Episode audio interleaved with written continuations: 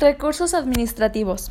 Es aquel acto administrativo ejercido preferentemente a petición de parte el administrado para obtener la modificación, revocación o invalidación de una resolución administrativa, generalmente cuando ésta causa un agravio al administrado.